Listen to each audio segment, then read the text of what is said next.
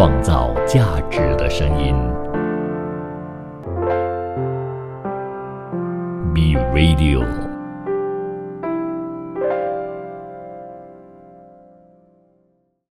欢迎收听餐饮大观园。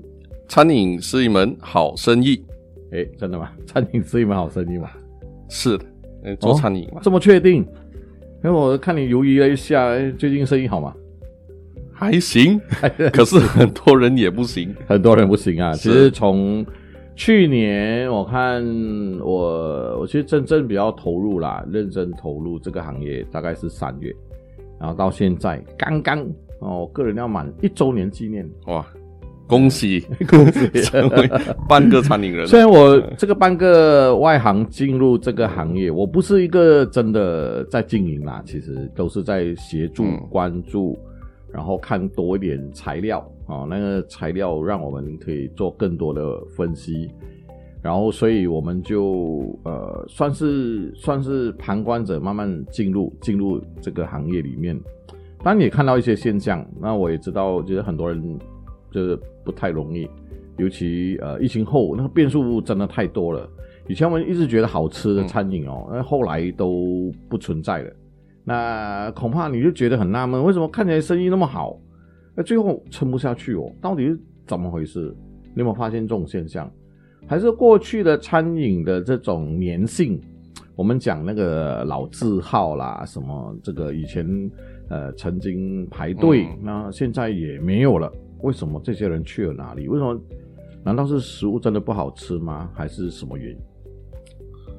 刚才我们讲的话题嘛，餐饮真的是一门好生意吗？所以它是一个问号，一个问号肯定句顿号。你可以肯定，也可以问号哦，因为最近我看到在脸书上啊，一个朋友就 po 了一个帖子，嗯，讲餐饮不是人干的，嗯，下面有非常多的人 comment 嗯，讲餐饮真的不是人做的，可是那些人我看都是我认识的餐饮人。哦，真的哈、啊，自己都在讲自己生意不能做，可是他还在做对。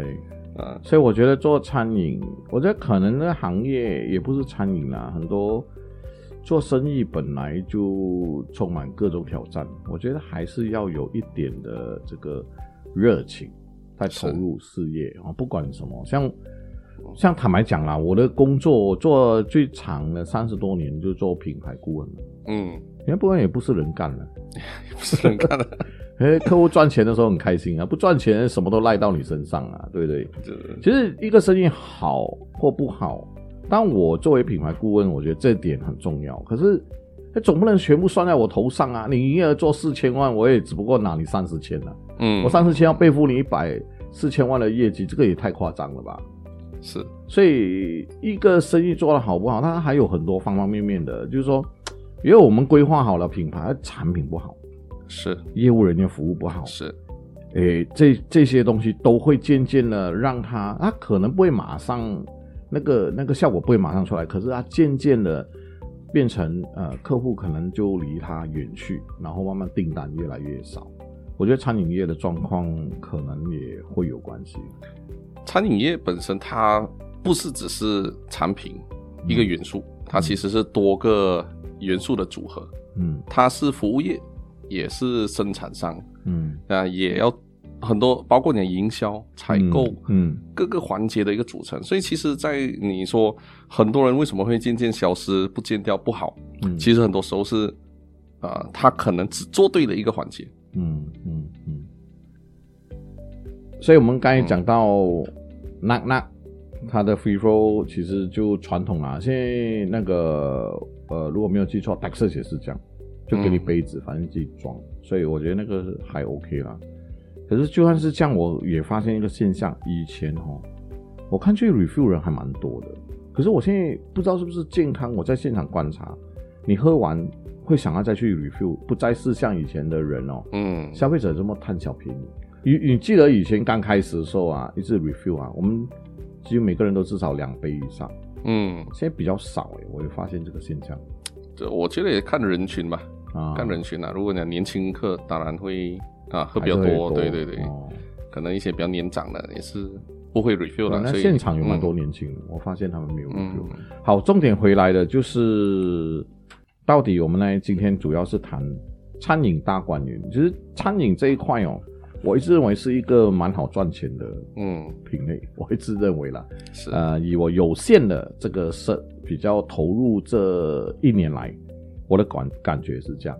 嗯那几乎我看到不赚钱的，我几乎很明显大拉拉看到他的问题一堆，我都可以数得出来，这个问题，这个问题，这个问题，就会，其实很多都很明显，太明显，这个问题都没有解决，他要谈赚钱哦，我觉得很难啊，很难。主要其实你说赚不赚钱，还是看那个你的这个餐厅的整个的财务结构。嗯。哎，就是很多人不了解一个餐厅什么样的餐厅，它营业额的顶线可以去到多少，嗯。它的保底要是多少，嗯，很多人没有这个概念。比如说先计算它的那个交叉点，就是是就 break 这 even 持嘛平的那个对。点，，然后投资额也是一个考量，嗯。因为你投资假设一百万来让你五年回本，你说赚钱吗？嗯是赚钱，可是呢不是好的投资回报嘛。嗯嗯啊，那如果有些人他投资一百千，他可以一年回本，你说他是不好的生意吗？嗯，他也不见得是不好嗯，可能他也是一个好生意。嗯所以他的这个财务的结构，其实很多人就是会忽略掉一个重点啊，就是固定成本那一块跟他的营业额嗯的比例嗯。啊，他们没有概念。所以我们要看的还是 ROI 啦 ROI 就是像刚才投资回 David 报啊。讲的投资回报。嗯。如果是那个一百千，它的 ROI 八个月回来，嗯。跟一百万用五年，哇，五年就已经是呃四十哎，五年就是20%六十个小六嗯。六十个月了。对对，六十个月，一个八个月就回本，一个是六十个月，我已经是差不多整七八倍。是。哎。不过你对于其他的投资项目，一年年回报二十趴，其实也不算差的一个投资回报啊。哎，啊！如果还是赚钱。20%，对呀、连二十趴回筹差不多五年了。对呀、五年了。也是五年对呀、对，啊是。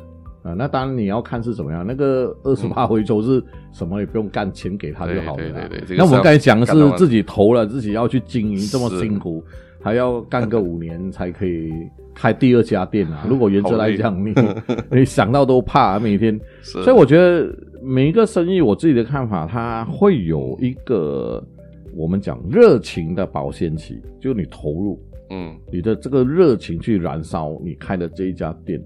那有些人长则三个月、半年，有些人我看一年也是很长。那个热情哦，如果你、你半年没有赚到钱，每天去店店拍蚊子，食材一堆要丢掉，我看了你嗯每天都不想去公司，你可能会逃避。是会啊嗯会会，因为餐饮其实它的很多人说餐饮门槛低，嗯。对，可是呢，它最大的挑战是试错成本非常高，嗯。就是投一家店三十万五十万，嗯，那他没有给你太多机会去慢慢的去呃进步，对，他一开不行就不行了，嗯，那三个月你要关，你就五十万就打水漂了，没错。是试错成本高，而且嗯这个试错的点还蛮多点的。对可能食物真的好吃哦，你开到不对的地方没有流量，是你三个月就滚不回来，你就滚蛋了。所以刚才我们讲嘛，整个的全局啊，从你的战略选品、你的模式，嗯，对不对？你的产品、你的啊、人人才、服务这样的环节，其中一个出问题，欧狗你就完蛋了。完蛋。所以这几年呐、你有没有觉得哪一些模式比较可能啊、保守一点会比较赚钱？在你心目中，我们先嗯不用把刚才你讲这么多品，呃，那那么多项目全部兼顾，嗯我们先不讲这个，就主观的、直观的方式来认为，一个赚钱的餐饮业应该会要符合什么样的条件？嗯，你说不要不要太长啊，嗯好，那一般上啊，目要前美女，美女啊，美女很难找啊，所以很多餐饮不赚钱，因为美女是很难找是，。美女都被找。真的，你呃讲到这个哦，我我突然有一个感受，我在题外话，这是轻松话题。我在台北的餐厅哦，常常碰到美女啊，是服务员吗，服务员，哦所以你会一直盯着她看哦，服务员美女。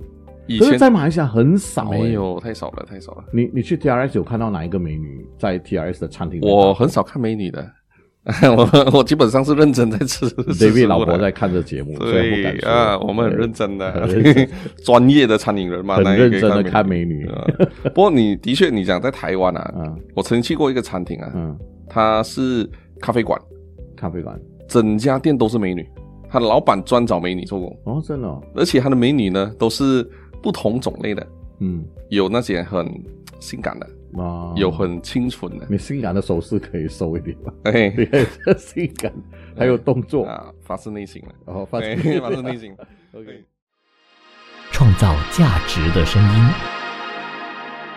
B Radio 有很清纯的，你性感的手势可以收一点吗？哎对，性感，还有动作，啊，发自内心了。然后发哎现发自内心。OK，呃，我去过那家咖啡馆呢，八年前，八年前可是印象深刻。因为你不舍得走，然后我们最近不是去你年回答我，你是不是不舍得走？没有啦，念念不忘嘛，念念不忘。然后我们前几个月去台湾嘛，对不对？哦，上次考察然后我们有去这家咖啡馆叫做咖啡弄，原来到现在他告诉我在哪里，他他做了，你看他经营了差不多十几年了。嗯。啊，八年后我去啊，他的这个模式还是一样，还是一样请还是美女还是美女，可是老美女。没有年轻了，就是老的那些已经已经退休了，啊退休了。幸好他有迭代了啊，呃，你这个就不对了。不过我们的那个是我有跟 David 去的 哦，可是他没有叫我去，哦是是下一趟有没有？啊你 你有叫我去吗？没有？我们走散了，那时候是走散吗？在哪里啊？你可以讲一下地点。你看咖啡弄啊，好几家，什么叫咖啡弄？它的品牌叫咖啡弄哦啊，你弄我的弄，咖啡弄啊啊，，OK，是，所以弄像弄的弄啦，什么你弄我弄，你弄我，弄你啊，这种弄啊哦，呃，所以这么多年，你看他还是有美女在住这里，也不容易，一家店要找五六个美女来经营啊。哦，困难。这个有机会跟大家分享一下美女经济学哦，这个是我的理论里面蛮重要的一环。嗯，嗯。呃，serious 美女其实她有很多工作可以做，不过她真的优质到真的很漂亮、回头率很高的美女哦，其实她大可不用去咖啡馆打工。嗯我认为太多管道，她可以赚多钱。比如嗯，可以可以讲吗？可以啊。可以讲啊。呃，啊这个 Sugar Daddy 就很愿意赞助小美女啊。哦，OK，对啊，然后我常常讲，大学生、大专生如果长得漂亮、会打扮，啊，他其实很轻易可以去当 promoter 个，就啊、烟酒的其实都在请嘛。嗯嗯我们叫酒处小姐、烟处小姐，就是跟着那种被他那个现在的价钱大概一天哦，六点开始工上工到十一点，差不多是五个小时、六个小时都可以拿到四百块，嗯，可能五百块都有可能。所以你刚才讲到那个咖啡弄，嗯，我要去搜一下咖啡。可以，那个是厉害的策略。嗯我我曾经本公司啊。也著名美女帅哥的公司，是吗？对，曾经啊，曾经啊，现在呢努力。我曾经哦，嗯。我我跟我出去开会的是金童玉女，我们有一个身高不会输给你的帅哥。哦哦，，然后有一个呃瘦瘦身材还不错的小美女，所以他们每次搭档出去，哇，撒爷带的都是金童玉女。然后我觉得去了哪里？有其实还是有帮助啦。所以你我们刚才这样扯开啊，餐饮业里面美女帅哥其实还蛮有用的。但我们刚才讲帅美女啦，可是我觉得帅哥还是蛮有用的。嗯嗯是你有没有推荐本地哪一个餐厅有帅哥美女？我曾经也是，你曾经 也是啊，是这么自暴自弃自己啊，没有办法，现在定位不同了，不是走前线了，走后面了。啊！果然呐、理由一堆，就是要试菜嘛，啊，越是身体往横走比较啊，多。是啊是是，没有办法。所以我在想，嗯这个部分我们认真来讨论。呃，其实你说谁不喜欢看美的东西？所以如果你餐饮业有一个美女帅哥哈，客数应该可能会减少哎。我最近有一家餐厅，有一个美女戴着口罩，哇，眼神会放电。叫口罩美女嘛，啊，可以那么理解。嗯 OK 结果很多男生为了她来我们的店哦，哦，哦，那敢打电话哦，真的？真的有吸引力的。呃，因为我曾经也是这类人嘛，也跟他拿过对对，没有，我看到有一些餐厅有美女啊，我们就比较常会这边吃饭。哎，啊，去看看一下。其实一个就够了，不用那么多个了。嗯，是君子好逑了哈。哦，是所以这个也正常。所以嗯餐饮业，当然我们是有一点开玩笑，可是人真的还蛮重要的。是，嗯，所以服务啦这方面啦、所以今年我们回头来看呢、现在都缺工嘛，嗯，几乎老板都开玩笑啊，有手有脚可以上工的都请啊，先不要管他美不美了，对吗？是。真的餐饮业这么可怜哦。现在呃，尤其你的华人市场，华人嗯。马来西亚的一个餐饮，其实我觉得最大的问题就是，嗯。我们过去的餐饮没有办法做大，因为没有这些认知，所以你没有办法做大，你给不到好的酬劳，嗯。所以大家会认为餐饮是一个好像骑驴找马的一个行业，我就是来打一下假期工，对不对？嗯。很多人会选择餐饮作为一个他的可能 part time，，part time 可是呢，他们不会把它当成一个一个事业或终身事业来去做。，嗯。那我觉得这个是马来西亚的餐饮过去的一个情况啊，就是因为没有这样的条件嘛。嗯。啊，不过现在其实很多人开始重视这块嗯。啊，可是呢，我觉得现在的华人人才他反而变成很很稀缺了，为什么呢？很多的大品牌进来了，嗯。很多像中国海底捞这些品牌进来，嗯嗯很优秀的一些年轻人或者帅哥美女啊。那天我在海底捞在庆祝生日，嗯一个服务员他做了一年，嗯我问他你的薪资这样啊、加班加到来多少？一个服务员可以拿四千多块。嗯你说外面的一般餐厅有几个能够给到四千多块给一个服务员？嗯所以你说人才有吗？有，可是呢，变成门槛也高了嗯嗯。啊，不容易找。这这个你讲到这一点哦，其实我想到，嗯，我我们将把嗯餐饮业的经营者，我们变我把它把它分类成 A 级、B 级、C 级，但 A、B、C 是包括他的思维啦，哈。是其实 C 级的就是这个思维，他可能生意曾经也做得很好的哦，嗯。只不过他越做越辛苦，因为他的认知里面是是啊，我的餐饮我只能给这样薪水，能你就来，不能我也请不起你，所以越做越辛苦，人就开始越来越少，所以他他当他的服务员越来越少的时候，他就他就会更辛苦，服务品质就会降低，然后他接着只能符合这个薪水的，只能请外劳。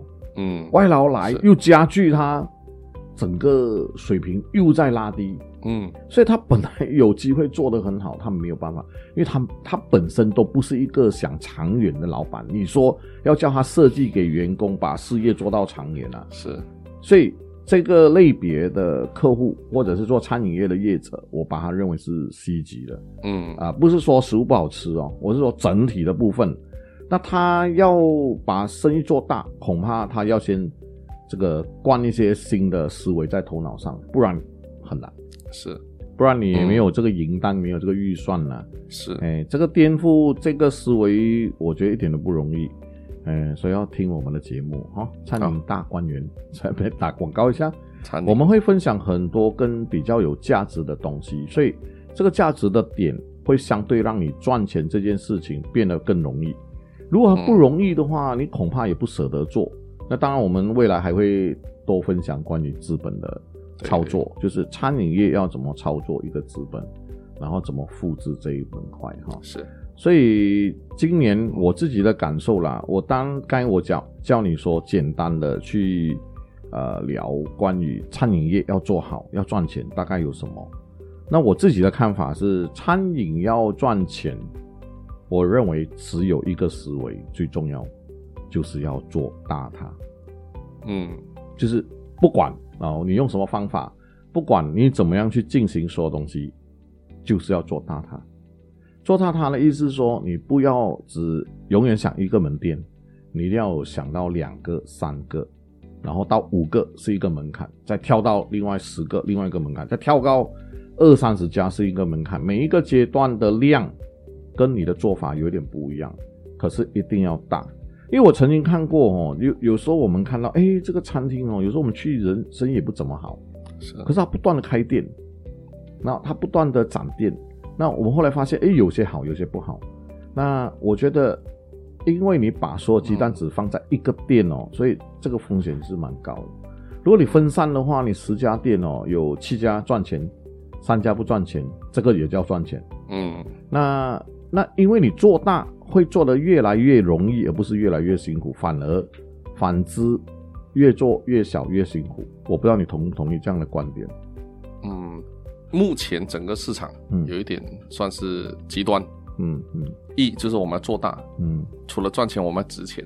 嗯，第二呢，就是小而美了对，啊，小而美也是存在的，就是也可以赚小钱，啊，夫妻店它可以赚小钱生活，可是不一定值钱。啊不值钱的，肯定是不值钱的，因为你是手停口停嘛。对对对对，所以现在没有中间的那一群啊，嗯，因为中间那群是什么？中间那群就过去，产品不咋地啊，然后呢，它的整个不怎样，啊，它的整个的环境或者你是中国人，或者说它的那个门槛也不高，对，这样你就很难了，因为你的成本固定成本太高了嗯，啊！你要么就自己做，对吧？你产品为导向，产品做得好，对不对？创造价值的声音，B Radio。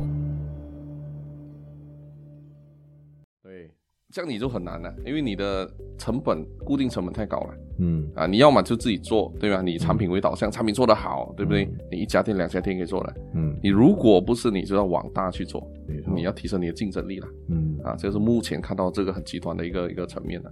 嗯嗯，所以我一直在看的时候，我一直认为，我跟客户讲，你要嘛就做大，不要这个。嗯如果你要解决问题是一间店的问题，你自己做就好了，不要找我。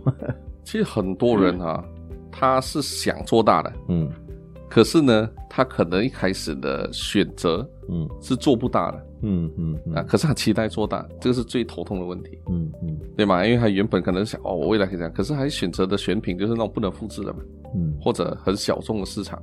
嗯啊，可是他还是期待着他可以做大。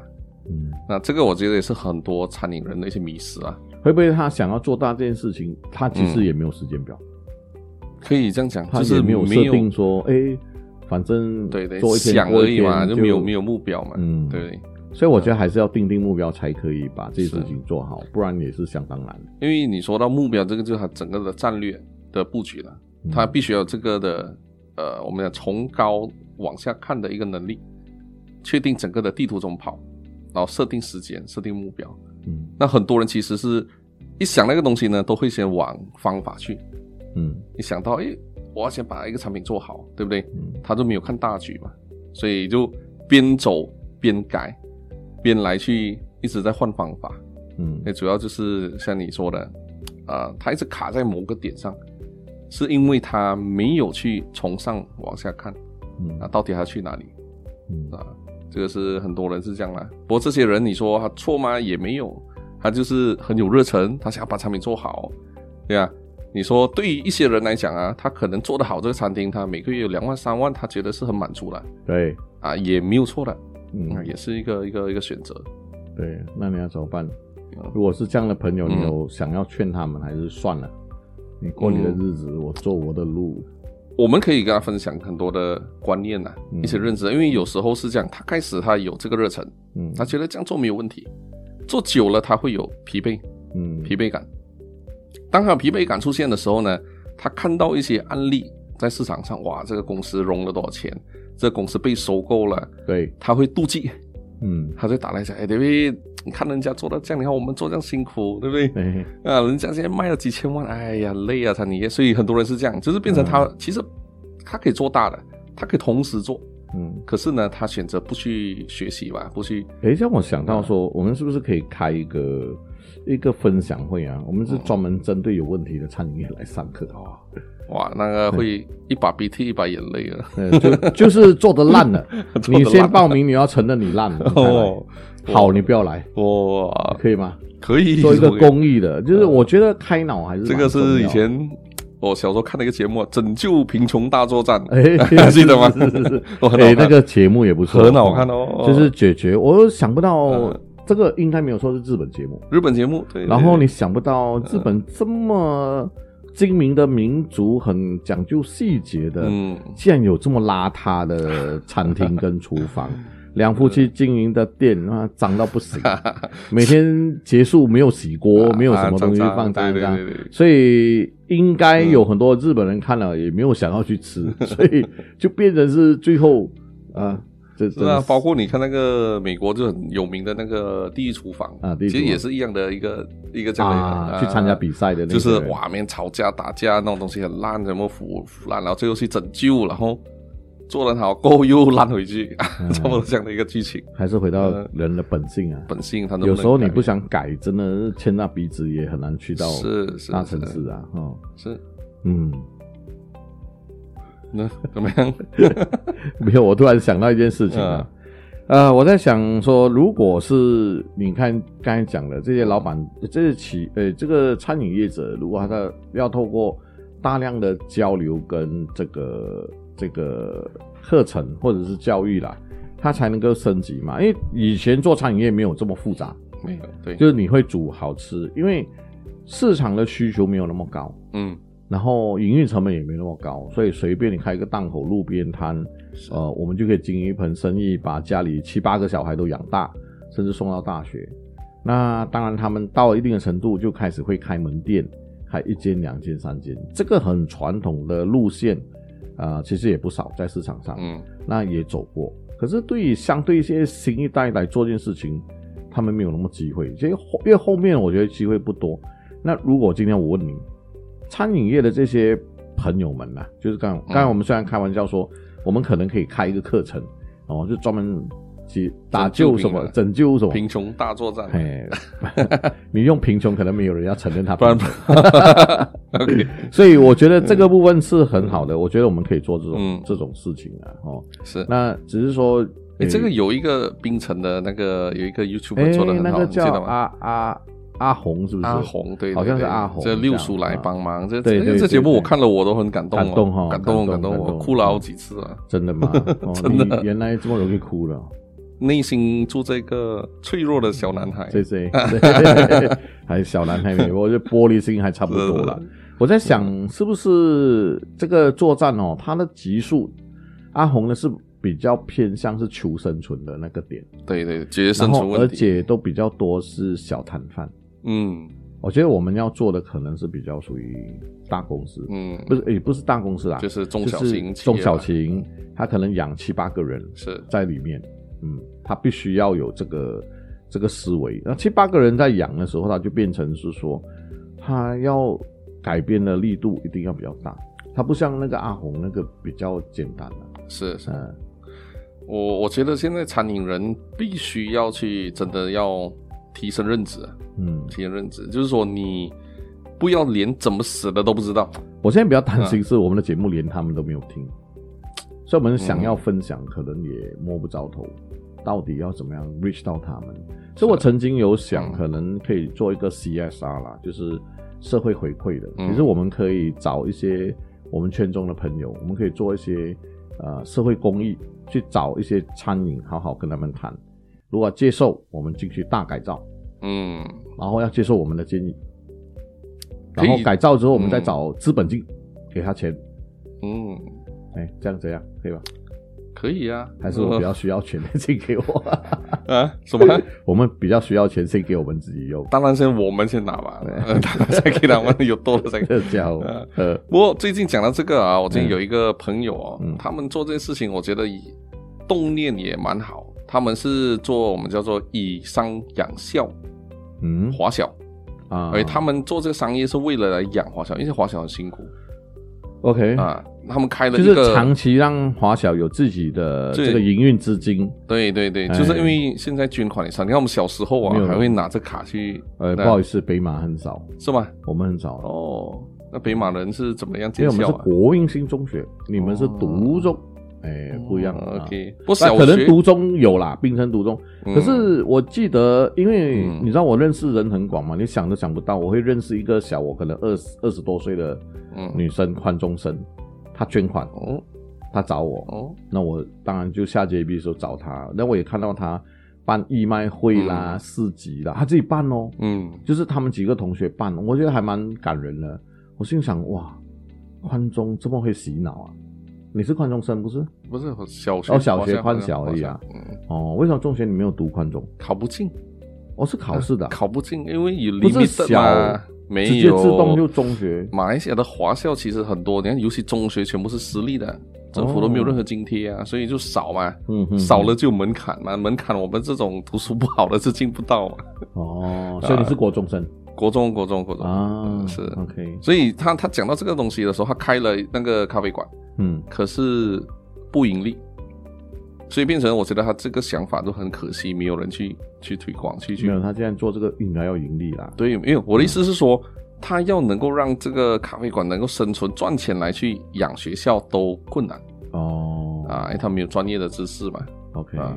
这个我们叫做呃社会公司啊，就是 social enterprise。对对对对，所以这个部分我觉得值得去做了。嗯。但这个可能如果要做件比较有意义的事情，应该是跟啊华小的董事会。他们是华小的董事来的，哦，是，所以他们也讲的因为，我第一次听到这个，他们讲的很难。在哪里？在新山古来，他们是古来的这个、哦，这个他们没有请你小学的，当顾问了，现在就来找我、哦求帮忙了。那、哦其实我去见他们之前呢，我就在网络搜索一些关于华教的历史嘛，哦。啊，其实也蛮感动的，因为其实我们这些马来西亚人可以讲华语，都是靠小哦当然学的、那个这一点我比你更深刻了解。对对对董教总对作为马来西亚的这个也也要笑不笑的朋友就坐在中间哦。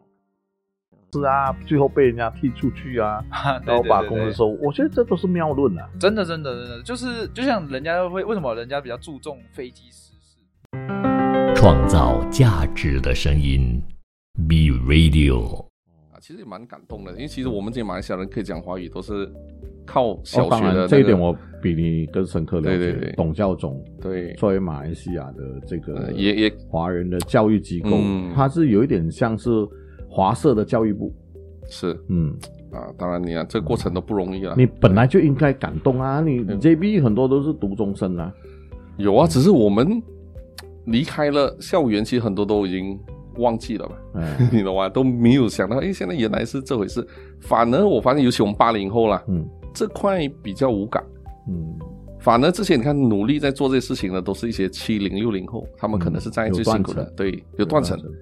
他讲起的时候，我才敢发现回去，诶，真的我们这个年代的的这种，以前我们是这么辛苦呢，在华校里面，那离开了以后，其实没有任何贡献。嗯，怎么话题一讲讲华教啊、哦，华教华校所以他们后来找你做什么？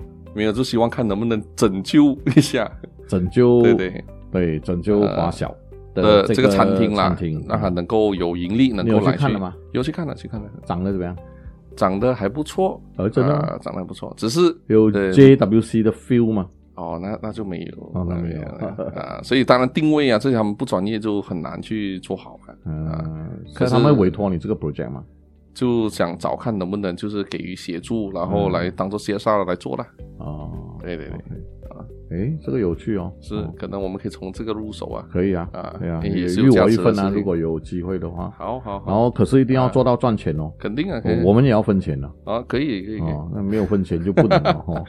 呃 所以我是觉得这个是还蛮重要的啦，就不管它是不是公益的，可是，在经营一个公司，其实我这个也是很迟我才了解的。那那时候我就看了一本书，他说做企业只能要赚钱，不赚钱的企业是一种罪恶，是不赚钱的公司是一种罪恶。为什么？有时候我就想不清楚，不赚钱也不是我要的啊。那既然不赚钱，我就就自认倒霉。为什么还说是罪恶？因为他说你不赚钱的公司啊，你会影响你下面的人，他们没有收入，你出薪水的时候有问题、s u p p l i e r 欠账什么东西，你会让很多人过得更辛苦，所以你是罪恶，嗯，所以一定要赚钱。嗯那以前我们认为，哎，做生意啊，你看我爸也常跟我讲，做生意这个东西有赚有赔的嘛。其实这个不对的，嗯，因为这样想就死了。他们能够把它复制去他们的地方有，想法，这个董事部还不错哦。对对然后呢，他们能够用这样的一个我们讲，他们准备投多少钱去做这件事情？其实这一个他投了好几十万，是这个董事本身的现金去投，然后赚的钱是一百趴给小学的，明白。所以其实就好像我们讲，你授人鱼不如就是教他呃怎么钓鱼？对呀、嗯所以他现在就是在想要能不能做这种以商养校的一个模式出来，可能餐饮是第一步，嗯，有没有其他能够，然后把马来西亚这种华小或者我觉得他他这个，嗯。你是说 cafe 是吗？他现在第一家是以咖啡馆啊，咖啡馆是怎样咖啡馆？就是那种半天调的咖啡馆，我觉得应该要做 g o b i d a m 的概念的，我是建议他 g o b i d a m 因为 g o b i d a m 他们自己也会消费。哇，你是餐饮人啊，我们不可能叫他去做那个火锅啦、麻辣火锅，所以不行啊。这个我那天就提议变成一个咖啡馆的模式，嗯对不对？嗯对不对？一个有狗 o 店，面，对对对咖啡，我们就可以讲出南洋的华人对创造的啊还有为什么会有冰城虾面这个东西，哎肉骨茶的由来，这个我们问就可以哦，我做过调查哦，啊，把马来西亚的一些美食更好打出去，而不是变成新加坡了，对不对？啊，要把都抢回来了。好了，讲到最后，你还是还挺爱国的，没有啦，有时候我们到这个阶段听到这样的一个情况啊、有时候很愤怒，呃，真的难怪你没有去没有。今天我们我们能够很好的去呃，其实有时候还是讲真，在马来西亚能够讲华语，真的以我们是觉得好像理所当然，其实不是的，对，当然有很多一些人在后面努力，当然是做这件事情哦。感谢我们的先辈啦，是真的是，我们的先辈很努力把这个华文保留下来。虽然有时候我客观来看，他们并不一定有那么大的眼界，他们只是一个很很耿直的一群对啊、我们的先辈。然后想要保留文化，那保留文化，第一个语言文字先保留，这个是最重要。对对对干办学校是他们想到的啦，哎，自己呃穷穷活穷吃，嗯就是为了要办校。我觉得这一点是还蛮动人的。所以马来西亚其实认真来讲，它是除了中国、台湾以外最最多学校、嗯小学跟中学的国家。目前全马一千家哦小学，嗯，全部都是华社，这是私人很多在在在出力的哦。啊，所以你说，呃，未来我们的下一代会不会讲华语？这个是一个一个 question mark 了。是是啊是是。那除了我觉得语言以外呢，就文化了。我们华人的这种文化嗯啊，我们能够过年啊嗯，这些其实都是呃来之不易的。嗯那我们怎么坚持把这种东西做下去？嗯，没错，尤其我们也是全世界最多华人新年发行歌的国家，你知道吗？对，是吗比？中国还要多。是吗？我听说中国的春晚唱的新年歌，嗯有一些还唱马来西亚创作的，嗯哎所以马来西亚台湾也没有。还是我们有这个 culture，就是你看这这两个月新年歌出来，很多都是呃以前从歌手，后来变电台电台的主持人，后来变、嗯呃呃这个变成网红，嗯现在这嗯几年是变网红出的歌一流。对对很好，越来越很好我们哦基本上都喜欢听这些歌。对对对对 对，尤其那几个啊，去年一直红到现在，继续出也是很多人在听啊。是所以我觉得这个案子其实蛮特别的，可能我们真的是可以从这个地方来做一个示范，是，让餐饮业可以找到一个点。那当然，它示范有几个意义：一，他如果可以成功生存、赚钱、持续性，可以以商养校，是吧？以商养校对，哎、这个概念可以落实，那同时又可以启发更多餐饮业者在这件事情的努力啊，就是基本上赚钱这件事情是有，我一直认为有方法，是嗯，有那个路线图，那个路线图你要兼顾。我曾经很呃，也不是天真，可是我真的认真想，我觉得商业商业这一门生意这一门路，它应该有一个 checklist。它是嗯整个生产部分啊、那当然你可能不同的行业你会有一点变动，可是它的路程一定一样的。不管你是做餐厅或者是其他的行业，它一定比如说定位，你要做多大，你这个赛道有多宽，你要去哪里，你是在本地啊。当然餐饮业多了一个东西，因为产品都自己生产多，可是现在也有一种方式，餐厅的部分百分之七十可能都是委外。来嗯完成这个动作嘛。那来他的店，他就是组合嘛。那这个组合模式，其实在别的行业也相当多的对啊。就像我们现在看，像我好朋友做那个啊、这个啊、贴纸、标签，那个机械全自动。其实它核心的马达那些东西都是德国，不然日本，那再来组装那个东西，所以它才能够完成一个完整的这个这个内容，这样。手机行业是一样的，对。里面所有的零件、所有的配都是不同的厂家来代工的，组合，嗯，对啊，不可能一家做完的。所以其实未来的餐饮业肯定也会慢慢走向更品牌化、更轻资产的模式来做。然后很多的东西都有很多的第三方的这种供应链来支持。嗯。啊，这个我觉得是也是一个一个一个我们叫做呃一种这种的时机啦，让餐饮能够做大的一个机会。交流啊更加交流，他很怕你学这样。好，那天我们去伊犁那那，嗯我他就问我说：“哎，请问他们是不是做餐饮业的？”嗯，我就敏感起来，你知道吗？我怕他说我们，他说不是不是，我只是要了解这样啊。不过我觉得现在的餐饮人都开放了，都比较没有像以前那么的保守了。你确定全部吗？还是你还是有大部分呢，大部分啊大部分，大部分啊，因为就是那一代的都已经老了嘛，嗯 这些新一代的都是在一些比较资讯啊发达，然后大家很多的一些这种交流的一个一个环境成长。是是是，我是蛮喜欢这样的这样的呃相处方式。我自己本身在虽然有时候嗯、大概在交流的过程哦，你觉得好像很接近，可是我自己在认真看哦，就是他有时候吐出来的一些看起来不是那么重要的资讯，可是对我来讲是很重要哦。比如说呃，这个李丽娜他们有讲他们为什么要要做那个虾面哦，你当时有讲的，哦对对哦对，那为什么要做这个板块？哦，其实他怎么看他的集团里面做餐饮业？嗯我跟你讲，他只是分享这个，我就觉得哇哦，是那个角度是我没有想过的。有很多的创新的机会。其实我们看到像它就是一个很好的案例啊。嗯，对啊，这过去为什么我一直想，哎，为什么这样没有人想过？我们，做一个餐饮业的奖，然后办啊一个餐饮创新奖，是创业创业。对，就是这个品类啊没有人做到的东西啊。好了，那我们啊的节目差不多来到尾声了哈。是，那所以谢谢大家嗯的收听，我是沙爷，我是餐饮高人 David。嘿嘿，欢迎呃，希望下下周大家继续收听我们的餐饮大观园。然后餐饮是一门好生意。好，谢谢大家，谢谢大家拜拜。来，马来西亚政府也不太敢随随便便再来一个 MCU 啊，对啊这个代价太高了啦。那我们也是因为那个时候发现，哦，我们用这些方法啊，凝聚了我们的团队，嗯，大家真的是死心塌地一起往前冲。我觉得就回到我们刚刚有聊到，就是关于加盟这一块，嗯。因为其实我也是去年跟沙爷回去一趟，看完加盟展以后，嗯。改变了我，因为我过去我们是自己，可是你自己搞品你牌嘛，你去之前，你都已经在做加盟这一块了，不是吗？真的是我很认同啊，因为我们刚好也很幸运是经历过台湾这种这么竞争市场，然后来到马来西亚，那我们当然也遇到我们的困难，那可是我们克服了困难以后，我们发现后面是真的是满片金山。